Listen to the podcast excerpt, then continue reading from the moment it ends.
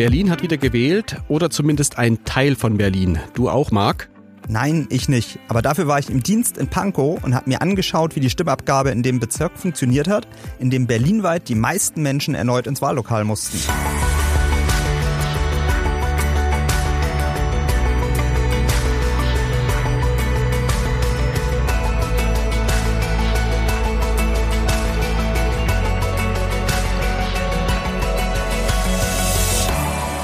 Damit hallo und willkommen zu einer neuen Folge unseres Shortcasts Erklär's mir, ein Podcast der Berliner Morgenpost.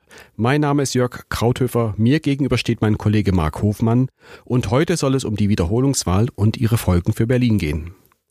Marc, erklär nochmal, äh, worum es genau geht. Na klar, gern.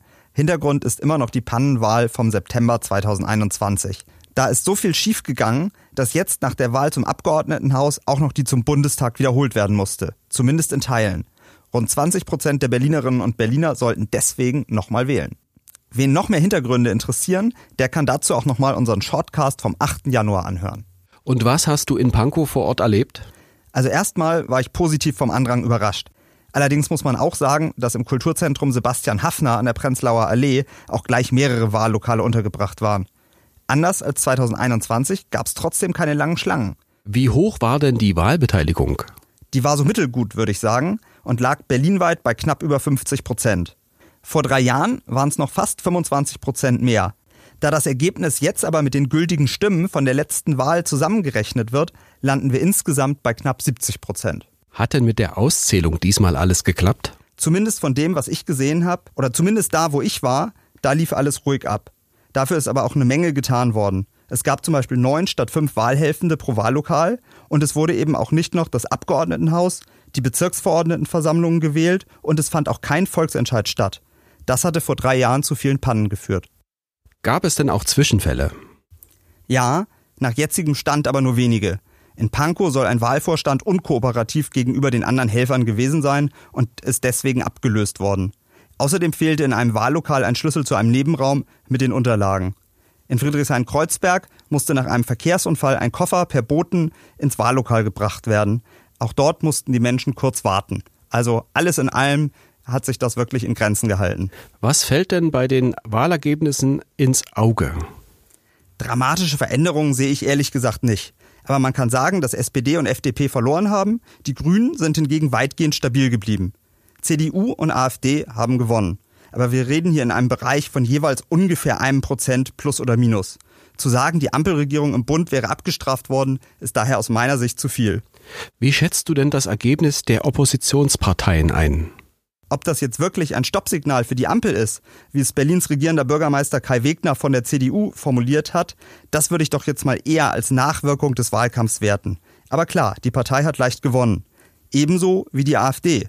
Trotz der Demos gegen rechts konnte die in Teilen rechtsextreme Partei in Teilen von Marzahn-Hellersdorf und Pankow in einzelnen Wahllokalen sogar rund doppelt so viele Stimmen holen. Neu daran ist, dass die Partei auch in Teilen von Prenzlauer Berg und im Zentrum von Pankow stärkste Kraft geworden ist. Interessant ist außerdem das Ergebnis der Linken. Die Partei ist stabil geblieben, obwohl sich im Bundestag ja mittlerweile eine Gruppe von Abgeordneten um Sarah Wagenknecht abgespaltet hat. Das könnte sich zumindest zum Teil dadurch erklären lassen, dass das Bündnis Sarah Wagenknecht jetzt noch nicht auf dem Wahlzettel stehen durfte. Denn, da es ja eine Wiederholungswahl war, durften nur genau die Parteien und Kandidaten wieder antreten, die auch vor knapp drei Jahren schon auf dem Zettel standen. Stimmt es, dass sogar eine AfD-Politikerin wiedergewählt wurde, die gerade in Haft sitzt? Ja, das stimmt tatsächlich und das finde ich auch bedenklich. Die ehemalige Bundestagsabgeordnete Birgit Malsack-Winkelmann sitzt als mutmaßlicher Teil der Reichsbürgergruppe wegen Terrorverdachts in Untersuchungshaft. Sie ist allerdings noch nicht verurteilt und stand deswegen weiter auf dem Stimmzettel und hat sogar minimal mehr Stimmen bekommen. Wie ist die Wahl denn für Promis wie Berlins ehemaligen regierenden Bürgermeister Michael Müller gelaufen von der SPD?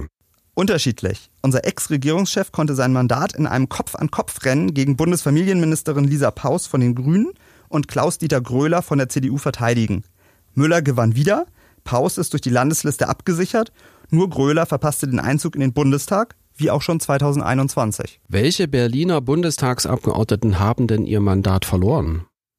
Nina Starr, die neue grüne Landesvorsitzende, ist ihr Mandat los, genauso wie Berlins FDP-Generalsekretär Lars Lindemann. Auch Anna-Maria Trasnea von der SPD und der linke Pascal Meiser fliegen aus dem Bundestag. Ihr Listenplatz reichte jeweils nicht mehr, um ins Parlament zu kommen. Was passiert denn jetzt mit diesen Sitzen? Das ist eine wirklich gute Frage.